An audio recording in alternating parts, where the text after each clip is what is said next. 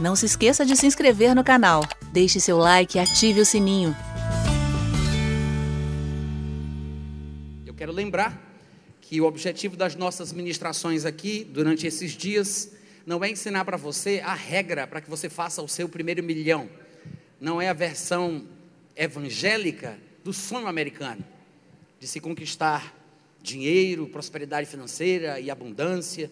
Não é nada disso nós estamos ensinando aqui os fundamentos bíblicos, os princípios bíblicos, tanto em relação à prosperidade financeira, sim, mas também em relação ao equilíbrio que o cristão deve ter. A Bíblia fala sobre prosperidade na vida do crente. Há exemplos de crentes, tanto no Antigo como no Novo Testamento, prósperos, financeiramente falando.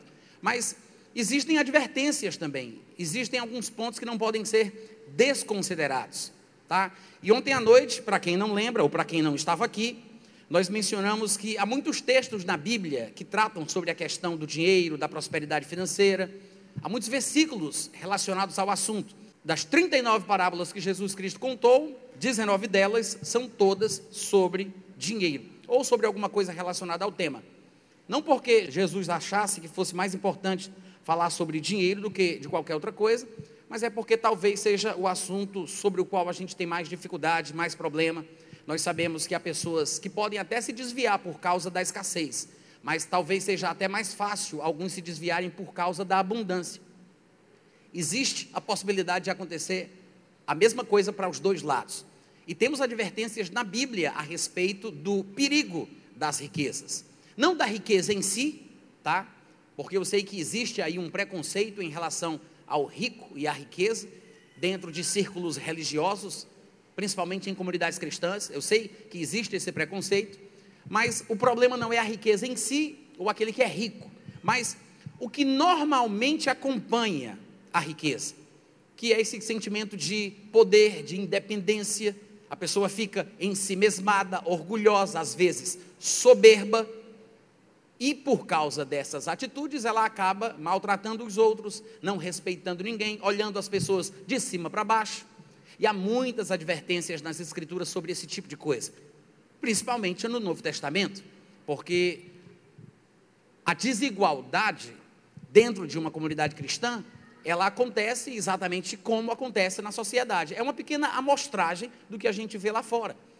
Mas se nós não formos diferentes como cristãos em relação à atitude que nós devemos ter, ao comportamento que nós mantemos, não vai adiantar nada a gente desejar prosperar financeiramente na vida. Porque por mais que possamos considerar a prosperidade como bênção divina, não adianta a gente receber a bênção de Deus e perder de vista o Deus das bênçãos. Então, gente, existem advertências, existem promessas, e eu acho que a gente tem que saber tanto de uma coisa como das outras. Ontem eu demonstrei aqui, eu sei que alguns de vocês não estiveram presentes, talvez nem sequer tenham visto a ministração que ficou gravada na internet, mas o fato é que antes mesmo da queda, antes mesmo do primeiro pecado que o homem cometeu, a Bíblia fala que Deus já capacitou o homem para ter responsabilidades. Nós mencionamos alguns versículos do livro de Gênesis, como no capítulo 1, versículo 26, 27, 28, Gênesis 2:5, Gênesis 2:15, Gênesis 2:19, todos estes versículos antes do primeiro pecado. E em todos os textos nós vimos claramente Deus colocando nas mãos do homem responsabilidades dando a ele, atribuindo a ele a tarefa de fazer alguma coisa: cultivar a terra, lavrar o solo, guardar o jardim, dar nome a todos os animais. Ele tinha a responsabilidade de dominar o mundo, sujeitar a terra, por ter sido feito uma duplicata em espécie da categoria do próprio Deus. Deus fez o homem como ele e então disse: domine. Deus não disse, eu vou dominar. O evangélico tem a mania de inverter os textos da Bíblia. Vocês já perceberam isso? De vez em quando a gente encontra alguém que diz: Deus vai fazer isso através de mim, Deus vai dominar a minha vida, Deus. Mas se você parar para pensar, você vai ver que Deus nunca quis dominar ninguém. Não é da vontade de Deus e nem da sua natureza. Eu sei que tem pentecostais que pensam que quando estão fluindo nos dons estão debaixo de um transe evangélico, que pensam que Deus está possuindo elas naquele momento. Há até quem falseia a sua voz para dizer que o Espírito Santo baixou. Quantos estão me ouvindo? Mas irmãos, esse não é o plano real e não há testemunho bíblico que confirme a ideia de que Deus quer controlar os seus filhos ou controlar o crente. Desde o começo, lá do livro de Gênesis, sempre houve a intenção de Deus de que houvesse uma parceria. Nós vimos, por exemplo, que não havia ainda planta da terra, porque Deus não tinha feito a sua parte e não tinha homem para fazer a parte dele. Deus mandaria a chuva, mas o homem tinha que trabalhar o solo. Amém, gente? Então Deus disse: domine ele. Deus não disse, eu vou dominar através do homem. E voltando à questão das profecias e dos dons, porque eu sei que alguns de vocês podem ter ficado com a interrogação atrás da cabeça. Eu quero dizer que está escrito em 1 Coríntios capítulo 14, versículo 29 e 30, em tratando-se de profetas em cultos públicos, para que não haja bagunça, porque Deus não é Deus de confusão e sim de ordem, podem falar, no máximo três. E sabe por que, que Paulo diz, falem dois ou três, por que, que ele está dando instruções? Porque o espírito do profeta é sujeito ao profeta. Muito obrigado pelo entusiasmo não é Deus que está controlando o andamento do culto, porque se fosse Deus que estivesse no controle, não haveria necessidade de instrução. Amém, gente? Por que, você acha que existem os versículos de 1 Coríntios 12, 13 e 14? É para instruir a igreja sobre como a igreja deve fazer a sua parte na manifestação dos dons. E o mais curioso é que esse versículo 29 de 1 Coríntios capítulo 14 não termina aí. Paulo diz: em tratando-se de profetas, falem dois ou três e os outros julguem. E os outros o quê? Paulo disse: deixa eles falarem e os outros julguem. Se fosse Deus falando na hora que o profeta fala, ninguém poderia julgar aquilo que Deus diz. Manda quem pode, obedece quem tem juízo, compadre. Quantos entenderam? É Deus que está falando? Então não tem esse negócio de vamos julgar o que Deus diz. Deus é Deus, se Ele fala, todo mundo baixa a cabeça, respeita e diz amém.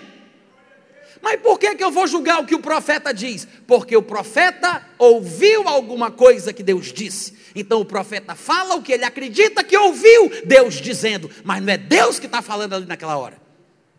Então eu vou julgar o que o profeta diz e não o que Deus diz, porque o que Deus disse ninguém ouviu. Alô? O que é isso? É o mesmo princípio desta harmonia, propósito divino, inclusive, de que houvesse uma parceria entre o céu e a terra, entre o Espírito Santo e o homem. Deus sempre quis que fosse assim, só que os nossos conceitos equivocados, supostamente mais profundos e mais espirituais, que na verdade não são, nos levam a pensar que a coisa só é de Deus se Ele estiver no controle mas só que você tem que entender que por Deus ser soberano, é Ele quem estabelece as regras. E a partir do momento que Ele coloca alguma responsabilidade nas tuas mãos, você está sendo rebelde quando você devolve para Ele. Isso não é humildade, não é espiritualidade, é rebeldia. Eu estou pregando muito bem hoje à noite. Cadê os amigos? Aleluia. Vocês estão me entendendo? Então nós vimos aqui em Gênesis que Deus sempre quis que fosse assim. E o homem foi capacitado e responsabilizado para desempenhar tarefas antes de cometer o primeiro pecado. E eu fiz questão de salientar isso para demonstrar que o trabalho e as atividades, as ocupações que podem nos trazer a prosperidade tão almejada, não são consequências de maldição divina. Porque o pessoal gosta de lembrar de Gênesis capítulo 3, quando Deus disse: No suor do teu rosto comerás o teu pão, porque tu és pó, ao pó tornarás. Aí o pessoal diz: O trabalho só pode ser uma praga. É uma maldição divina. Quando alguém se converte, novo convertido, carnal ainda, preguiçoso, encontra um versículo desse e diz: Agora eu entendi tudo. Por quê? Porque ele acha que é uma maldição lançada por Deus. E tudo que Deus faz é muito bem feito, inclusive a maldição, então por isso que ele acha que é tão difícil trabalhar. Mas nós vimos que a maldição não está no trabalho, está na fadiga, no cansaço, no estresse, na estafa, na incapacidade de trabalhar mais sem adoecer. Quantos estão me ouvindo? Amém. Já que eu falei de preguiça, vocês sabem o que é preguiça? Alguém aqui sabe o que é preguiça? Vocês sabem que pregação também é cultura, né? Pois eu vou explicar para vocês. Preguiça é a capacidade fenomenal que o ser humano tem de querer descansar antes de ter feito qualquer esforço físico. Isso é preguiça. Entenderam? Mas o que nós temos que entender em relação à prosperidade é que é da vontade de Deus. Ele não tem problema em que o seu servo seja próspero, inclusive no sentido financeiro, ainda que possamos resumir o conceito de prosperidade à ausência de necessidade, às vezes isso extrapola transborda a ponto de Deus não somente suprir as nossas necessidades em glória, como também satisfazer os desejos do nosso coração. Ô oh, glória! E eu me alegro em saber que Deus não tem problema em satisfazer os desejos do coração da gente. Eu sei que tem gente que tem medo, inclusive, daquilo que o coração deseja, mas isso é, são cenas do próximo capítulo.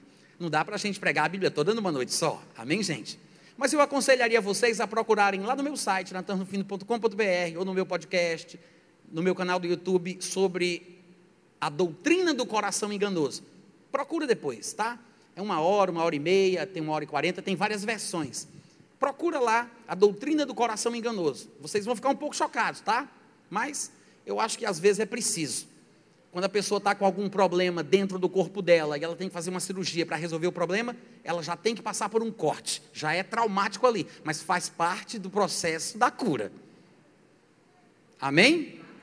Então, às vezes dói, às vezes é um trauma só para começar o processo de cura, mas estamos indo no caminho certo. Então, assiste lá, dá uma olhadinha, veja se os seus conceitos estão em harmonia com aquilo que a Bíblia realmente ensina sobre o coração do homem. Porque às vezes a gente não tem coragem de tomar iniciativas, de fazer coisas, de avançar. Existe aquele desequilíbrio da busca desenfreada pela riqueza, pela prosperidade, quando a pessoa, em vez de trabalhar para viver, vive para trabalhar, gananciosa, cobiçosa, o interesse dela é ter, ter, ter, né? Existe esse desequilíbrio, mas tem aqueles que são o contrário disso, que não dão, eu não sei nem se vocês vão entender essa expressão, mas depois eu traduzo. Não dão um prego numa barra de sabão. Tem algum nordestino aqui para me ajudar? Vocês sabem o que é isso? Aqui em cima vocês sabem também? Não dá um prego. Os sudestinos, quando me ouvem falando isso, eles não entendem quase nada. Às vezes a gente tem que traduzir. O pessoal lá do Rio de Janeiro, de São Paulo, Minas Gerais. Mas não dar um prego numa barra de sabão é a mesma coisa de a pessoa ficar morta dentro das calças. Sabe a capacidade fenomenal de querer descansar antes de fazer esforço físico? Preguiça. A pessoa não faz nada. Ela tem medo, inclusive, de Deus, porque ela pensa que pode sair da vontade dele se ela fizer o que Deus não queria que ela quisesse. Sabe aquela pessoa vulnerável que tem medo de tudo, que sente o cheiro da bênção para tudo que é lado, mas não sabe onde é que morde, igual o cachorro cego dentro do açougue? perdida, com medo, fraca e vulnerável. Tem medo de tudo. Ah, mas eu posso sair da vontade de Deus, eu posso fazer uma coisa que Deus não quer. Ah, mas se não for da vontade de Deus, eu não quero ir por aqui, não quero ir por ali, eu quero que Deus fale comigo, estou esperando em Deus. E se Deus estiver esperando justamente por você? Oi, só um teste de experiência. Se Deus estiver esperando por você, ah, mas se papai me ama, ele vai me carregar nos braços. Depende. Depende. Quantos anos você tem, querido? Porque tem tempo para carregar nos braços. Tem a fase, né? Claro que um pai vai carregar o filho nos braços quando ele precisa disso. Mas chega um momento que o pai tem um pingo de juízo, ele vai soltar o menino no chão e vai dizer: agora vem para o papai, vem para o papai. E o menino vai ter que andar com as próprias pernas. Ele vai se aproximar do pai, vai fortalecer a musculatura. Todo mundo se alegra em ver a evolução e o crescimento dos seus filhos. Carregar um filho nos braços só porque eu amo ele, mesmo que ele tenha 35 anos de idade, é ridículo. É ridículo. Mas tem gente que se escora nisso. Ah, eu não vou fazer isso não, porque eu estou esperando em Deus, estou nos braços do Pai. Com medo, fraco, covarde, vulnerável, inseguro. Isso, fica sorrindo, olhando para frente, ninguém vai desconfiar que eu estou falando contigo. e às vezes a gente despreza. Então, você vê que há pontos de desequilíbrio, tanto para um lado quanto para o outro. Aqueles que vão longe demais e se perdem nesse afã pela prosperidade financeira e pela riqueza, inclusive dentro da igreja, no desenvolvimento de doutrinas, de teologias, que se baseiam em textos que vão além do que é saudável porque a pessoa que pensa que a piedade é fonte de lucro, é infatuado. Isso é palavra de Paulo, não fui eu que disse, não. É Paulo quem diz isso lá em 1 Timóteo capítulo 6. Ele diz: aquele que pensa que a piedade é fonte de lucro, é infatuado, não entende, é de nada, ele está perdido. A mente dele está corrompida, ele não compreende o princípio bíblico da prosperidade financeira, mesmo na vida cristã e mesmo no ministério cristão. Eu tenho a previsão de compartilhar com vocês aqui a vida financeira de Jesus Cristo, mostrando como ele cria, ele cria na prosperidade financeira, mas ele também tinha um propósito com aquele dinheiro que haveria de entrar, que não era exclusivamente 100% para gastar no ministério ou na evangelização dos perdidos. O dinheiro serve para evangelizar, mas também é útil para manter a nossa própria vida. Jesus Cristo ele abriu um instituto de ensinamento e ele pegou 12 marmanjos das suas profissões e trouxe eles consigo. Aqueles homens ficaram com Jesus três anos e meio no IBPJ, no Instituto Bíblico aos pés de Jesus.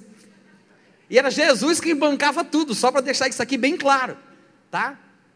E você pensa que Jesus não tinha dinheiro para suprir as necessidades dele? Tinha demais, de sobra. Ele tinha de sobra. Só que às vezes a gente ou vai para um lado da estrada, ou vai para o outro. Ou se desequilibra para cá, ou se, de, ou se desequilibra para lá. Tem aqueles que acham que o crente bom é aquele que é pobre, e tem um crente que acha que aquele crente que é abençoado é o que é milionário. Se o crente for milionário, é porque ele anda em comunhão com Deus. Se ele for pobre, então é porque ele perdeu a benção. Aí tem os outros que acham que o crente verdadeiro é aquele que faz voto de pobreza, porque o dinheiro desvia a pessoa da vontade do Pai. Não é assim, gente. Não é assim, tá? Nem muito, nem tão pouco, nem lá e nem low. A gente tem que aprender a manter o equilíbrio. A Bíblia é um livro de equilíbrios. Eu não me canso de repetir isso. Às vezes eu acho que as pessoas não entendem. Mas a Bíblia é um livro de equilíbrios, inclusive na área financeira. Porque se você parar para pensar, você vai ver várias frases que nós conhecemos bem, que são populares, que dão uma ideia de equilíbrio. O próprio Jesus disse, por exemplo: sejam mansos como as pombas, prudentes como serpentes. Olha como é que ele mistura duas coisas extremamente opostas numa frase só. Ele diz: seja manso como uma pomba, mas prudente como uma cobra. Prudente como serpente. Na outra ocasião, Paulo diria: sejam meninos na malícia, mas adultos no entendimento. A Deus o que é de Deus, a César o que é de César. A Bíblia é um livro de equilíbrios. E se a gente não entender isso, a gente vai ficar vulnerável às influências doutrinárias que nos cercam. Por sermos meninos, seremos levados ao redor por todo o vento de doutrina. Já viu aqueles crentes que correm atrás de todo pregador novo que vem na cidade? Todo evento novo, ah, você está sabendo, tem um homem ungido aí, ele está esfregando o cotovelo dele das pessoas, as pessoas estão saindo abençoadas. Tem gente que está chorando até para cima, de tão milagroso que é. Aí fica correndo atrás dos sinais, procurando novidade, querendo encontrar isso, querendo encontrar aquilo, correndo de evento em evento, como um menino, igual cachorro correndo atrás do rabo, preso ali em círculos. Os sinais, gente, não são para os crentes. O crente, ele não precisa dos sinais. O crente crê. Passarinho voa, peixe nada, crente crê. Se crente não crê, está com defeito de fábrica. Crente, como é que é? Crente, crente crê. Então você não tem que buscar sinais, ver sinais, você não precisa de sinais para crescer, para ser um crente melhor. Não precisa. Até porque a Bíblia diz que os sinais seguirão os crentes. Não são os crentes que têm que seguir os sinais. Amém? Então, quanto mais segurança bíblica a gente tiver, a gente pode avançar sem medo nenhum. Eu me lembro, por exemplo, de Paulo, e há muitos princípios na Bíblia que poderiam ser mencionados para reforçar essa ideia que eu estou compartilhando aqui com vocês. Mas eu me lembro de Paulo, que ele viajou para uma cidade, ou tentou viajar para uma cidade, e a Bíblia diz que o Espírito Santo não permitiu. Sabe o que foi que Paulo fez? Vou para outra. Já foi imediatamente para outro lugar. Aí a Bíblia diz também que o Espírito de Jesus proibiu. Ou seja, duas vezes seguidas ele tentou ir para certos lugares, o que demonstra que talvez isso fosse um padrão na vida dele, de fazer escolhas, tomar decisões e avançar no propósito que ele tinha no seu coração. Se Deus mandasse ele parar, ele parava, como nós vemos nestes casos lá no livro de Atos. Se Deus não dissesse para ele parar, ele avançava no seu propósito, porque nós podemos ser guiados tanto pelo que Deus diz, como pelo que Deus não diz. Se eu tomo a iniciativa de fazer uma coisa e Deus não diz pare, eu continuo. Eu não preciso ficar esperando ele dizer vá para ali, vá para lá, vire. Eu não preciso ficar nessa coisa louca desse povo medroso que não faz nada com medo de sair da vontade de Deus. É porque Deus não falou comigo, Deus não me disse nada. Se Ele não disse não, então faz alguma coisa. Avança. É mais fácil guiar um carro em movimento do que parado. Já tentou girar uma direção de um carro parado? É muito mais duro, muito mais pesado. Em movimento é muito mais fácil. Então, se você toma a iniciativa de fazer alguma coisa, não tenha medo de Deus. No máximo, Ele vai te dizer: não faça, pare com isso, mude a rota. Amém, gente? Mas não seja tão covarde e tão medroso. Eu me lembro que quando Jesus Cristo vinha andando de três às seis da manhã sobre as águas, na quarta vigília da noite, que fica entre três e seis da manhã, Pedro viu ele vindo e ele disse: Quem és tu, Senhor? Aí Jesus disse: Sou eu. Bom, para quem estava pensando que é um fantasma, isso não resolve muita coisa, né? Porque Pedro poderia perguntar: Eu quem? Mas sou eu, não tem mais. Aí Pedro diz: Senhor, olha que coisa curiosa. Se és tu, manda eu ir. Ô oh, glória! Manda eu ir sobre as águas. Eu fico fazendo esses cacuetes, porque eu sou um bom cearense, diga-se de passagem. Mas eu fico pensando que é mais ou menos o mesmo sentimento de muito crente de hoje em dia. Sabe? Que fica dizendo assim: Deus, manda eu ir. Me manda, faz, estende a mão. Aí Jesus respondeu para eles: Vem. Alguns de nós, no lugar de Pedro, teríamos dito: Hein? Jesus disse: Vem. Mas quem? Vem. Pedro, Pedro desceu do barco. Pedro andou sobre as águas. Pedro foi ter com Jesus. Pedro teve medo. Pedro começou a afundar. Pedro pediu socorro. Aí Jesus repreendeu ele. Jesus não repreendeu Pedro quando ele quis fazer o que Jesus fazia. Jesus não repreendeu Pedro quando Pedro desceu do barco. Jesus não repreendeu Pedro quando Pedro andou sobre as águas. Ele repreendeu quando ele afundou de medo. Quer fazer? Faça, mas vá até o fim. Quer fazer? Faça. É basicamente. É basicamente o que a gente percebe ali. E a gente não, não tem coragem de imaginar isso. A gente não tem coragem de admitir isso. Tanto é que as músicas que nós cantamos nas igrejas revelam a nossa ignorância. Já viu aquela música que se propõe a falar sobre fé, mas que não entende bem essa passagem? É Deus que vai me fazer andar por sobre as águas. Já viu isso? Por quê? Porque a nossa ideia é essa: é Deus que me faz, é Deus isso, é Deus aquilo. E a gente não entende esse princípio que a gente tem falado aqui desde ontem. Se fosse Deus que tivesse feito Pedro andar sobre as águas, então Jesus não teria que repreender Pedro por ele ter afundado. É covardia Deus fazer a pessoa cair e ainda ser repreendida porque foi empurrada. Os calvinistas pensam assim, né? Deus empurra a pessoa do abismo, ela cai, mas a culpa é sua. Alô? Não tem sentido isso, é ridículo. Mas tem muita gente que pensa assim. Tem muita gente que pensa assim. Aí você diz: tudo bem, Natan, tudo bem, tudo bem, sem discussões, mas você tem que convir que foi Jesus que mandou Pedro andar sobre as águas. Foi Jesus quem disse: vem, Aí talvez tenha sido por isso que ele afundou, né? Três palavrinhas só, V, E, M, ele deu três passos e buf.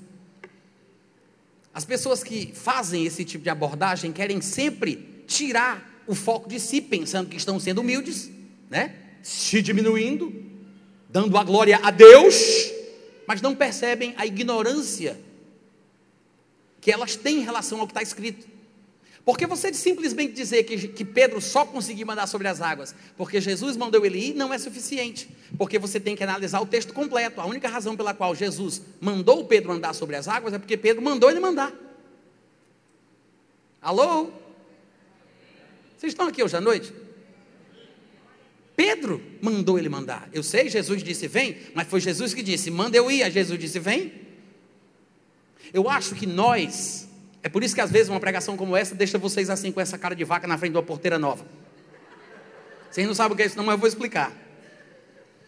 Isso é uma expressão idiomática americana, tá, gente? Mas para fazer uma graça, eu gosto de dizer o seguinte: uma vaca na frente de uma porteira nova tem expressões idiomáticas de certos idiomas que não tem tradução para outros, né? Se um gringo quisesse entender o que significa, pode tirar o seu cavalinho da chuva, quando me der na telha, ninguém vai entender o que significa isso. Chorar o leite derramado, dar murro em ponta de faca. Não pode ser interpretado ao pé da letra. Você tem que pegar uma correspondência dinâmica na outra língua e pegar uma expressão idiomática de lá mesmo, que tenha o mesmo significado, o mesmo peso. Eu morei com um americano que costumava dizer isso, ninguém entendia nada, mas eu vou explicar para vocês o que significa ficar como uma vaca na frente de uma porteira nova. Sabe aquela vaquinha que toda vida vai pelo seu caminho para comer o seu pasto? E aí, de repente, o dono da fazenda inventa de colocar uma cerca e uma porteira mesmo na passagem da bichinha? Ela está indo comer quando chega ali com aquela novidade, o que, é que ela faz? Igual vocês fizeram agora. Mexe a cabeçazinha para o lado e faz assim. Hum. Não entende nada, né? É igual uma vaca na frente de uma porteira nova. Mas as pessoas ficam assim porque não conhecem bem a Bíblia. Conhecem superficialmente, né? Um versículo decorado aqui, um versículo decorado ali, um chavão, um clichê, uma coisa, uma frase. Mas cascaviar profundamente, esmiuçar o detalhe, perceber a ligação, o desenvolvimento da ideia, a conclusão lógica. Eu acho que as pessoas até têm medo disso. Tem medo. Porque existe uma espécie de inquisição moderna que vai determinar quem é herético, quem é ortodoxo. E se você fugir da linha um pouquinho, o pessoal te aponta o dedo. Então as pessoas têm medo de defender a Bíblia por causa das suas tradições. Mas fazer isso, nós sabemos, não é uma coisa legal, porque nós estaremos invalidando a própria palavra de Deus, preservando aquilo que é tradição humana. Somente a palavra do Senhor deve ter a primazia. Amém, gente? Então a Bíblia ensina que nós temos uma responsabilidade, temos um papel a desempenhar. E precisamos ter consciência disso para que possamos agir, fazer alguma coisa. Não adianta ficar jogando as coisas na mão de Deus, responsabilizando Deus, dizendo que Deus é esse que vai fazer, que Deus é isso, que Deus é aquilo. Que, que... Claro, existe suficiente conhecimento bíblico ou, ou ensinamentos bíblicos para que nós saibamos que Deus tem o, o primeiro lugar e a primazia em nossa vida, mas não me entenda mal, porque tem pessoas que se esforçam para me entender errado. O que eu estou querendo dizer aqui é que às vezes nós estamos colocando a responsabilidade de tudo, seja coisa boa ou coisa ruim, nas mãos de Deus. A ponto de dizer que tudo o que acontece, seja bom ou seja ruim, acontece porque Deus simplesmente quis. E quando ele não quis, mas se aconteceu, e Deus controla tudo, então a gente inventa uma coisa que nem existe, que é a vontade permissiva. Por quê? Porque se aconteceu, é porque Deus quis. Se ele não quis diretamente, pelo menos ele deixou, então ele quis assim, permissivamente. Eu não sei como é que o pessoal tem essa criatividade toda para inventar isso. Há uma diferença entre decreto de Deus e permissão de Deus. Há uma coisa diferente entre Deus fazer uma coisa, é, é, é muito diferente entre Deus fazer uma coisa e Deus permitir que algo aconteça. E o simples fato de Deus permitir que aconteça não significa que Deus quis que acontecesse.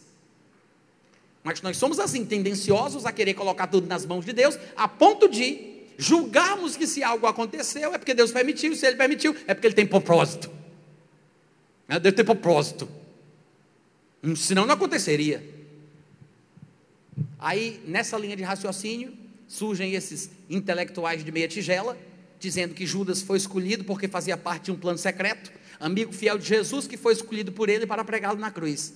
Cristo morreu como um homem, o Marte da salvação, deixando para Judas, o seu amigo, o sinal da traição. É porque lá em cima, na beira da piscina, olhando os simples mortais nas alturas, fazem escrituras e nunca nos perguntam se é pouco ou demais. Vai para lá, Satanás dos infernos. É do diabo ou não é essas ideias? Hein, gente? Mas tem gente que quer colocar tudo nas mãos de Deus e nem percebe que está falando uma grande besteira, dizendo que Judas fez o que fez porque Deus quis, Adão caiu porque Deus tinha predeterminado, Deus orquestrou a queda, por debaixo dos panos, sem o homem perceber, mas já fazia parte do plano de Deus. A gente tem que estar, graças a Deus, pela existência de Satanás, senão Adão teria caído e Jesus não teria vindo. Olha como é ridículo o raciocínio. Onde é que a gente vai parar com essas tolices? Agora, claro que aqueles que pensam dessa forma não dizem isso. Eles não dizem isso. Eles têm palavras bonitas, versículos bíblicos mal interpretados, que eles usam para justificar a sua ignorância em público. Mas um pingo de juízo e de bom senso no coração do cristão vacina e protege ele desse tipo de besteira. Amém, gente? Mas em relação às nossas ações, a nossa iniciativa, a parte que nos compete para o trabalho que traz a prosperidade, nós temos textos demais que falam sobre isso. E nós mostramos alguns deles aqui ontem à noite. Mas as pessoas gostam de citar, né? Gênesis 3: No suor do teu rosto comerás o teu pão. Mas nós já sabemos, o problema não era o trabalho, é a fadiga. Mas alguém pode dizer assim: tudo bem, Natan, legal, mas eu acho que você está colocando a ênfase na força do braço humano, não é espiritual o suficiente. Você está atribuindo ao homem a responsabilidade do seu sucesso, da sua prosperidade. Você está diminuindo a parte de Deus. Não, queridos. Muito pelo contrário. Eu estou me submetendo ao que a Bíblia diz que Deus quis que fosse. Deus estabelece as regras, é Deus quem estabelece os princípios. Há pessoas que pensam isso a ponto de dizerem: tudo bem, você quer prosperar trabalhando, faça isso, eu vou viver pela fé. Já viu gente que diz que vai viver pela fé, dando a entender que vai vagabundar para Jesus? Já viu gente falando isso? Eu não estou falando de vocês, não, gente. Estou falando dos primos de vocês, dos amigos de trabalho. Tem ou não tem gente assim? Tem, que diz: Eu vou viver pela fé. Mas no fundo, no fundo, nas entrelinhas, que é que essa pessoa quer dizer? Ela quer dizer que não vai trabalhar, não vai se esforçar, não vai fazer por onde, vai depender dos outros, hein? Né? Vagabundar para Jesus. Essa é a verdade. Irmãos, nós devemos fazer a nossa parte. Não é pecado. Não pense que a pessoa que diz que vai viver pela fé, que ela está certa neste contexto. Porque uma pessoa que não trabalha e diz que está vivendo pela fé, está enganada. É mais fácil você encontrar fé na pessoa que trabalha do que na pessoa que fica espreguiçando dentro de casa. A pessoa que estuda que faz cursos, se especializa, corre atrás, entrega currículos, trabalha, que é esforçada, não a ponto de se desequilibrar e deixar de vir para a igreja, não estou falando disso. Mas uma pessoa que faz a sua parte, que desempenha o seu papel, demonstra ter muito mais fé do que aquela pessoa que fica de joelho em casa orando para Deus mandar dinheiro. E se Deus mandasse dinheiro do céu, não prestava, porque seria falso porque tem que ter o número de série, tem que ter controle do Banco Central, não pode vir do céu. Hum. Alô? Mas tem gente que pensa que tem muita fé quando fica em casa orando, pedindo para Deus abrir as portas, para Deus mandar isso, Deus mandar aquilo. Mas e o teu papel, a tua parte, o teu trabalho, o teu esforço? Porque Deus te deu força para você fazer a sua parte. Deus te criou um ser pensante e inteligente, duplica, uma duplicata em espécie da categoria do próprio Deus, para que você reflita a glória de Deus por meio das suas ações. E interessante, porque em Tiago capítulo 2, versículo 18, nós temos ali uma retratação da parte de Tiago, disso que nós estamos conversando aqui. Ele, ele nos apresenta ali uma história, ele faz uma narrativa que nos que nos explica muito bem isso que nós estamos falando aqui. No versículo 18, ele diz assim: Tu tens fé? Eu tenho as obras. Isso é Tiago falando. tu tens fé? Tá, eu tenho as obras. Mostra-me essa tua fé sem obras, que com as minhas obras eu vou te mostrar o que é ter fé. Para quem pensa aqui, para quem pensa aqui, ter fé não tem nada a ver com agir, fazer alguma coisa. E eu faço até questão de abrir o contexto com vocês e gostaria de pedir carinhosamente que vocês abrissem lá em Tiago. Eu quero que vocês vejam com os olhos que a terra há de comer. Se Jesus não voltar antes, né? Tiago capítulo 2, abre aí, por gentileza. Tiago 2, a partir do versículo 14. Tiago 2, 14. Todo mundo encontrou? Eu li nesse momento, eu acabei de ler o versículo 18, tá? Mas a gente vai ler o contexto, para que você veja como é interessante o que Tiago está dizendo aqui. E se alguém fosse ler em casa e olhasse o contexto que eu não tivesse citado, poderia pensar que eu estava equivocado na minha interpretação. Mas você vai ver claramente que é isso que Tiago tem em mente, a mesma coisa que eu estou propondo aos irmãos. No versículo 14, ele diz assim: Meus irmãos, qual é o proveito se alguém disser que tem fé, mas não tiver, mas não tiver obras? Primeira coisa que eu quero que você entenda, olha aqui para mim, vamos ler todo mundo junto, hein? Olha essa covardia, olha para cá, olha para cá, olha para mim. O que eu quero que você entenda é que Tiago não está usando a palavra obras no sentido religioso que nós hoje em dia usamos. Para a gente, obras significa, nós traduzimos em nossa cabeça, embora não seja esse o significado da palavra em si, nem mesmo aqui no contexto de Tiago, mas nós traduzimos a palavra obras como sinônimo de boas ações, de caridade, da sopa para os pobres, da esmola, fazer o bem. Nós pensamos que isto é o que Tiago está chamando de obras. E fica ainda mais complicado na nossa cabeça, porque logo em seguida ele vai dar um exemplo citando exatamente isso. Pessoas que têm fome e alguém diz: vai com Deus, Deus te abençoe, vai em paz, e não faz nada.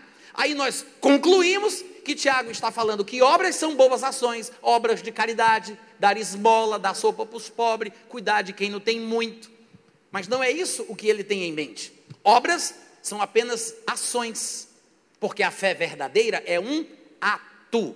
É um ato. Tem que ter uma ação correspondente. Quantos estão me ouvindo?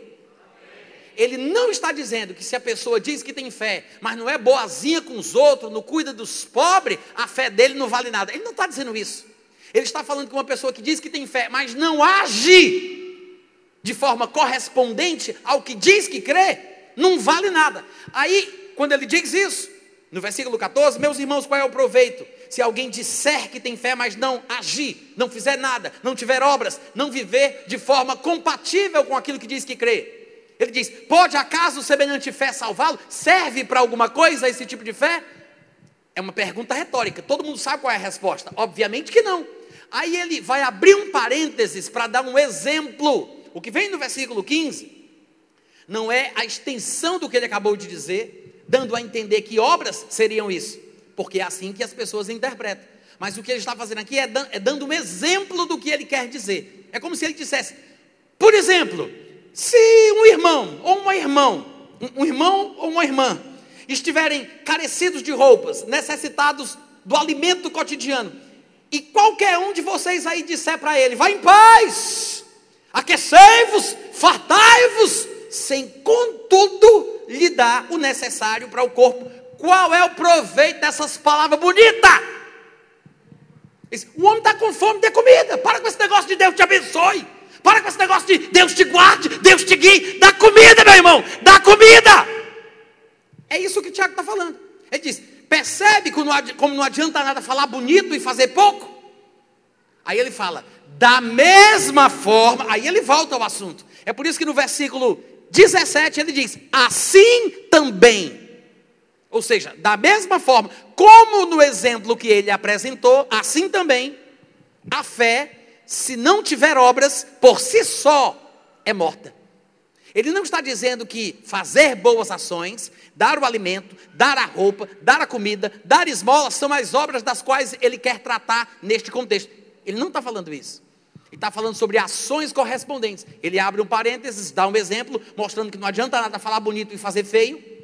Aí ele volta ao tema em questão, que é fé e obras. Obras aqui são ações correspondentes. Vocês podem dizer amém? amém?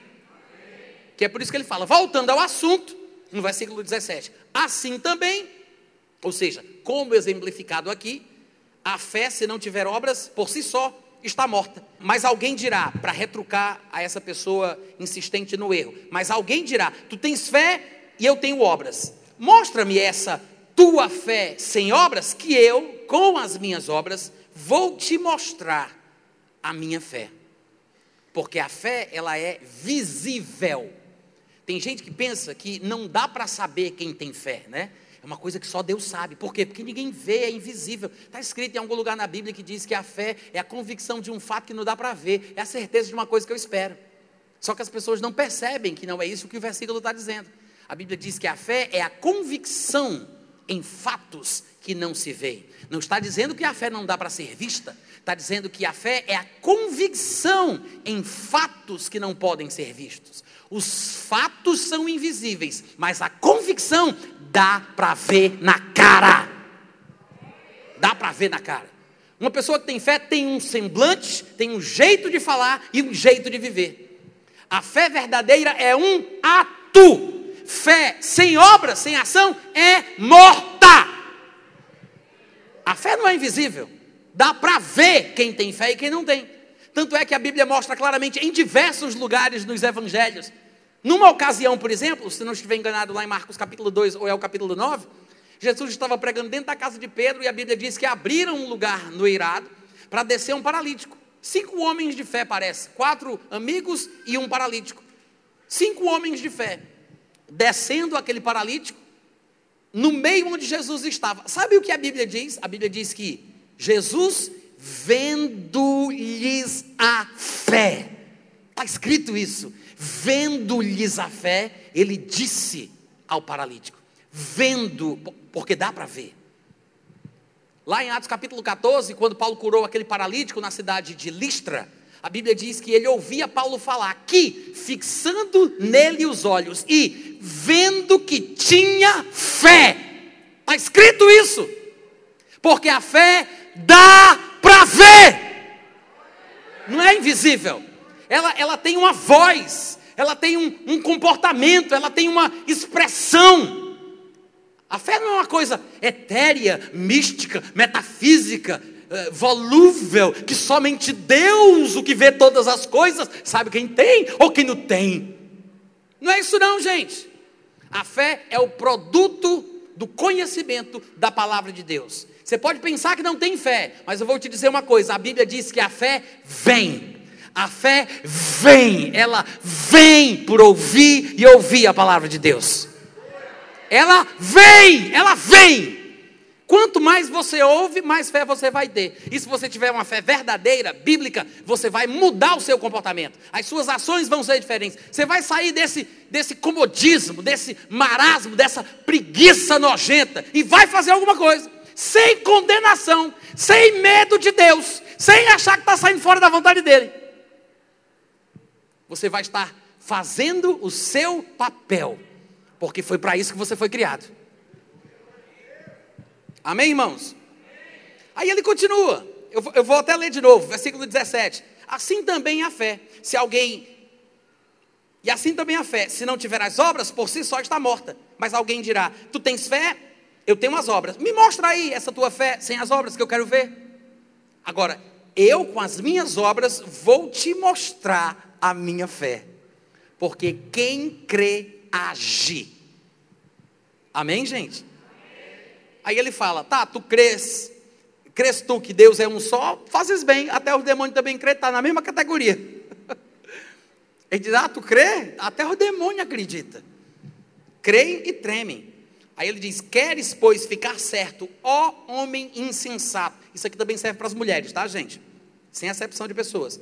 Queres, pois, ficar certo, ó homem insensato, de que a fé sem obras é inoperante, ou seja, não surte efeito, não presta para nada, quer ter certeza? Aí ele diz: Abraão, por exemplo, não foi por obras que Abraão, o nosso pai, foi justificado. Olha, olha aqui o pulo do gato, o segredo é esse, essa frase. Quando ofereceu. Ele foi justificado quando ofereceu sobre o altar o próprio filho Isaque. Por que ele fez isso? Porque ele cria que Deus era poderoso para até ressuscitá-lo dentre os mortos. Mas ele fez isso porque cria. Se ele simplesmente cresce sem ação, muito dificilmente a gente ia saber o que aconteceu com Abraão. Porque a justificação de Abraão foi pela fé, mas a fé verdadeira é um ato, é uma ação. É por isso que não tem sentido você dizer, eu creio que Deus vai abrir as portas e ficar dentro de casa esperando que as portas caiam em cima da tua cabeça. Você tem que ir atrás, você tem que fazer por onde, tem que correr, fazer a sua parte, o seu papel. Amém, gente?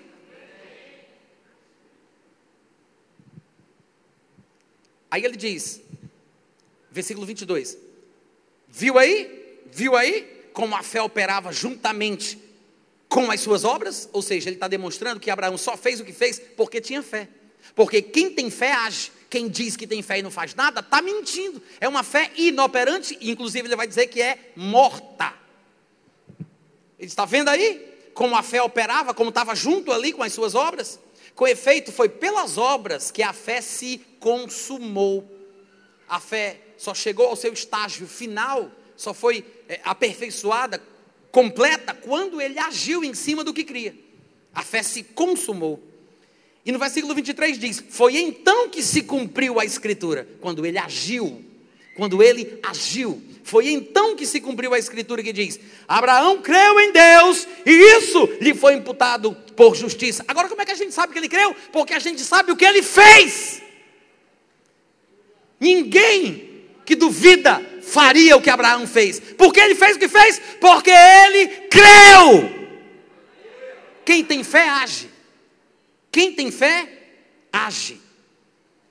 Se cumpriu a escritura que diz: Abraão creu e isso lhe foi imputado para a justiça e foi chamado como amigo de Deus. Verificais que uma pessoa é justificada por obras e não por fé somente. Não por fé somente. De igual modo, não foi também justificada por obras a meretriz Raabe, quando acolheu os emissários e os fez partir por outro caminho. O que ela fez não é uma demonstração daquilo que ela acreditava que ela esperava, ela cria que Deus olharia por ela pelo que ela estava fazendo. Ela só fez aquilo porque ela tinha convicção de que Deus não a desampararia. A fé nos faz fazer loucuras. Vocês estão me ouvindo? Lembra daquela mulher do fluxo de sangue? Ela ouviu dizer que, que, que por onde Jesus passava, ele curava a muitos a Bíblia diz que ela ouviu a fama de Jesus. Aí ela disse consigo mesma, ela disse consigo, ela inventou isso. Ela inventou isso. Jesus nunca disse para as pessoas fazerem o que ela fez. Ela disse: Se eu pegar na roupa dele, eu vou ser curada. Jesus nunca disse isso. Pegai, outra vez vos digo, pegai nas minhas roupas. Jesus nunca disse isso. A mulher pensou consigo mesma: disse, Rapaz, se eu pegar na roupa daquele homem ali, eu vou ser curada. Se eu pegar, eu, eu só quero pegar. Não quero nem que ele me eu só pegar naquela roupa ali. Ela decidiu isso, gente. Aí a Bíblia fala que Jesus estava indo lá para a casa de Jairo. Lembra que a mulher estava no morre, não morre, morre, não morre, hora não morre. Aí ele sente uma coisa estranha, diferente. Aí ele se olha, ele volta assim para trás. A Bíblia diz que ele começou a procurar aquela que tinha feito isso. Só que, como a gente tem a mente religiosa muito induzida ao erro, a gente pensa que Jesus sabia quem era e estava procurando uma mulher que tinha feito isso, por causa da construção textual. Como se Jesus, já sabendo, olhasse para ela e dissesse: Quem foi que fez? Quem foi? Quem foi? Não, ele não estava procurando porque já sabia quem era, ele estava procurando para saber. Ele foi surpreendido.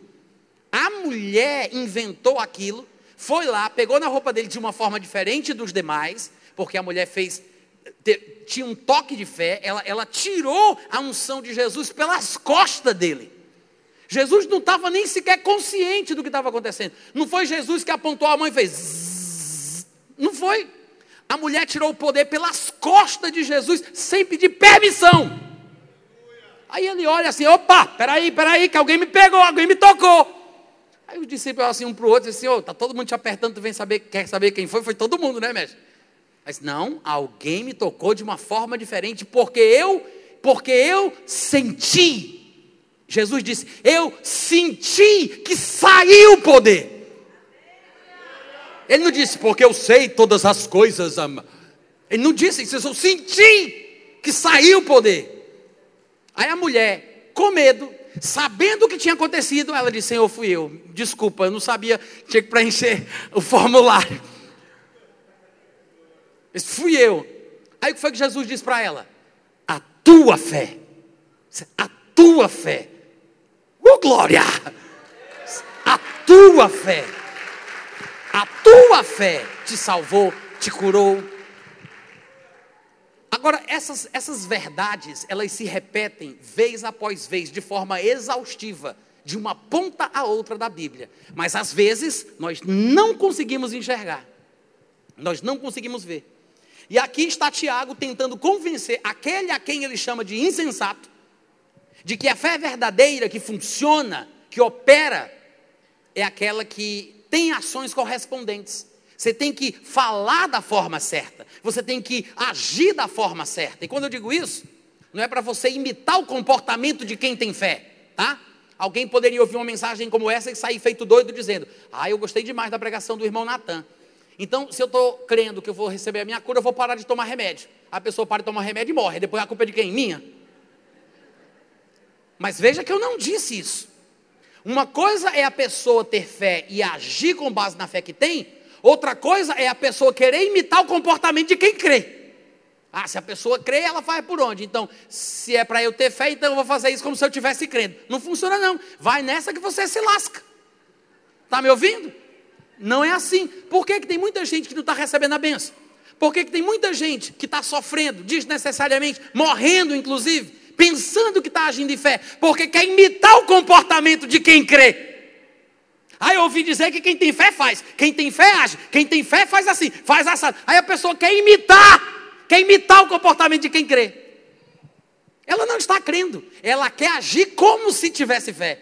Ela quer agir como ela ouviu nos testemunhos. Ela quer fazer o que ela acha que uma pessoa que tem fé faria, mas ela não tem.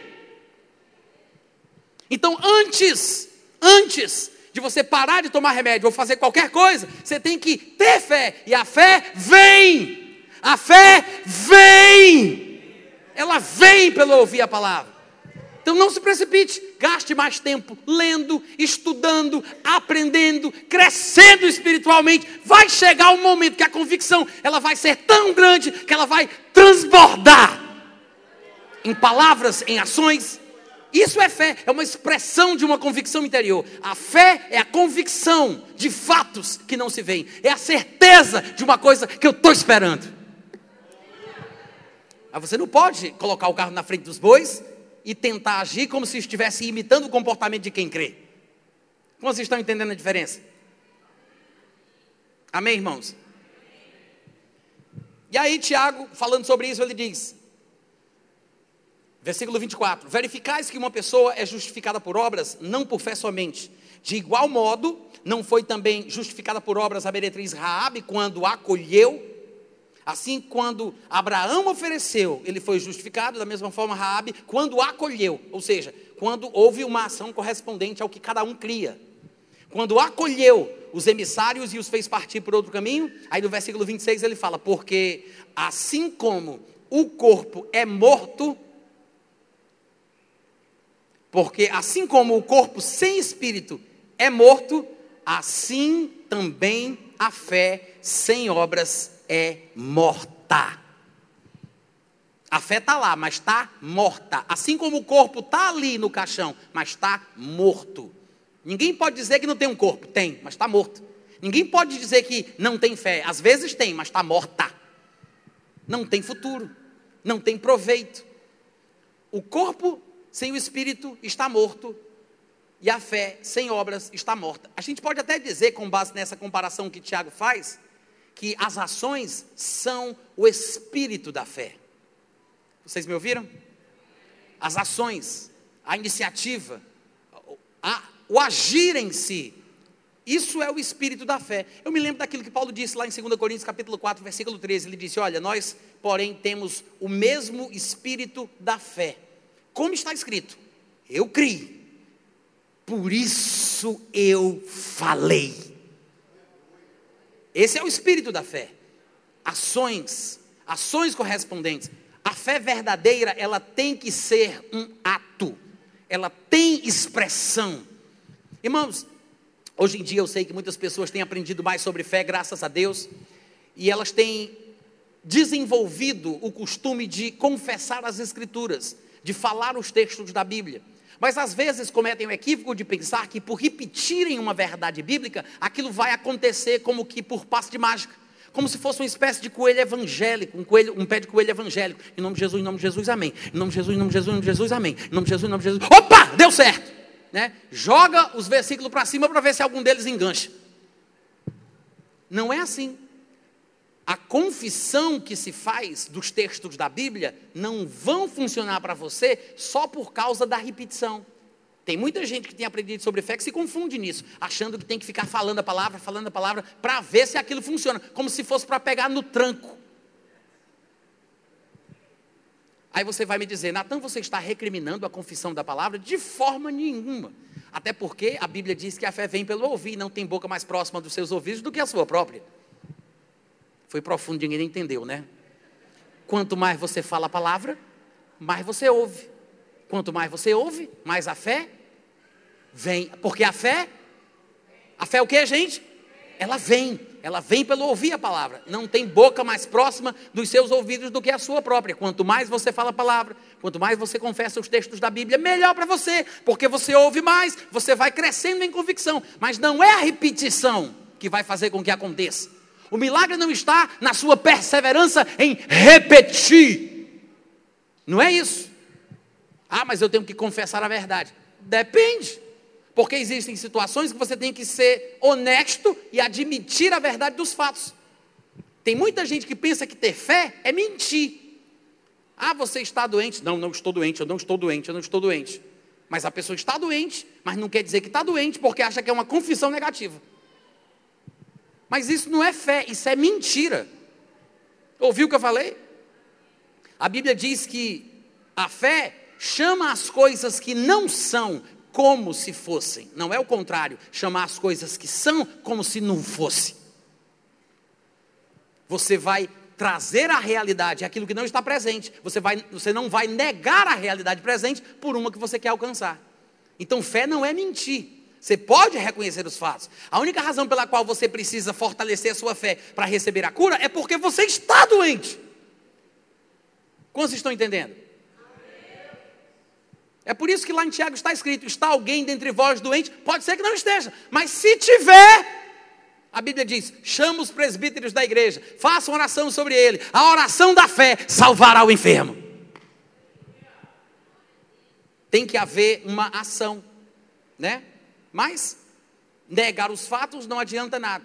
Então, gente, eu queria que vocês entendessem de uma vez por todas, e eu sei que talvez não seja nem suficiente a gente passar aqui duas horas e meia, como foi combinado para hoje à noite. É brincadeira. Vocês ficam tão sérios que até eu me assusto. Mas eu sei que às vezes nem é suficiente a gente passar um tempão falando, repetindo, batendo na mesma tecla, né? fazendo essas piruetas todas, chamando a atenção de vocês. Às vezes o pessoal deixa aquilo, entra por um ouvido e sai pelo outro. A pessoa está tão amarrada nas tradições cristãs às quais ela se apegou, que ela não larga o osso. É por isso que é tão difícil para algumas pessoas, leva mais tempo. Tem gente que está na igreja há tanto tempo, mas até hoje ela continua exatamente do mesmo jeito. Porque não é porque você ouve muito a pregação da verdade que aquilo vai te transformar. Porque se a sua atitude em relação àquilo que está sendo dito não for a atitude correta, você pode ouvir aquilo 20, 30, 50 vezes. Porque a atitude errada transforma aquilo que você ouve em nada. 50 vezes nada é nada, 100 vezes nada é nada, 200 vezes nada, continua sendo nada.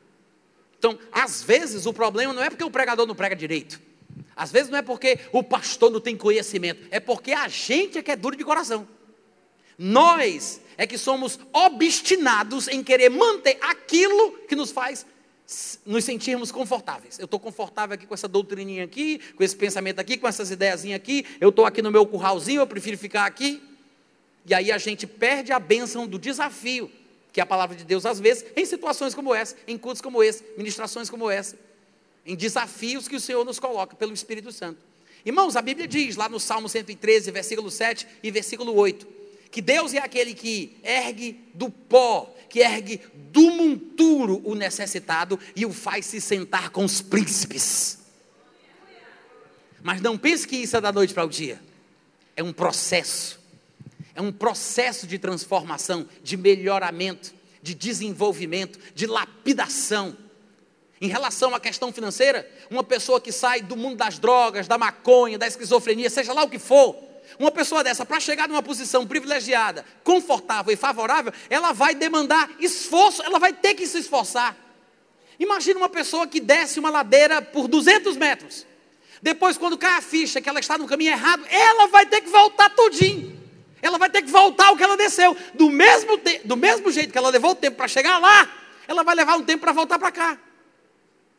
Então, é um processo, é um processo milagroso, mas é um processo. Então, o que eu aconselharia a vocês é: esqueçam as respostas fáceis. Esqueçam esse negócio de quem tem mil vem cá para frente, quem dá dez vai lá para trás. Pensando que é porque você dá muito que você vai ter muito. Porque tem gente que se baseia nesse tipo de promessa, né? Traga o seu tudo, traga o seu dinheiro, traga a sua oferta, dê muito que Deus vai te abençoar. E as pessoas são tão iludidas com esse negócio de querer milagre fácil, querer prosperidade fácil, querer dinheiro fácil, que é por isso que tanta gente cai nos golpes. Eu me lembro dos golpes que eu ouvi falar por aí. Tem uma história engraçada que aconteceu na minha família, que uma amiga apareceu lá falando com uma pessoa da minha família, dizendo assim: Olha, surgiu uma oportunidade de a gente ficar milionário.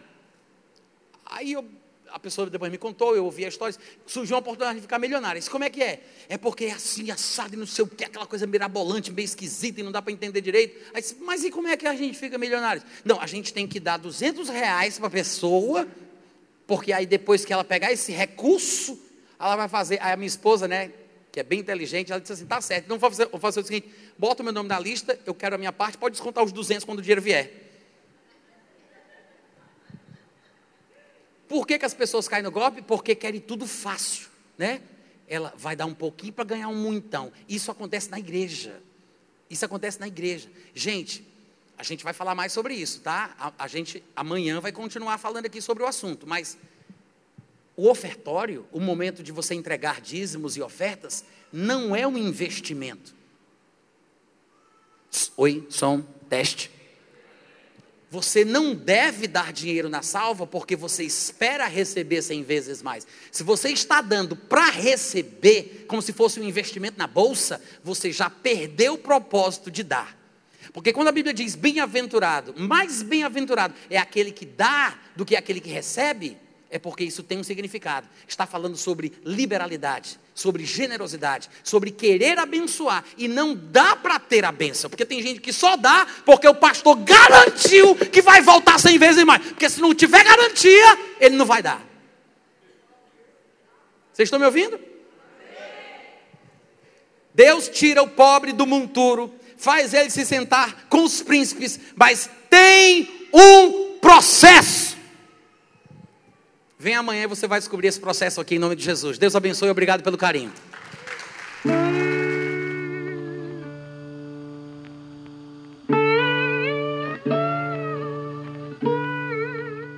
Este é um trabalho independente e conta com a ajuda das pessoas que têm sido abençoadas por ele.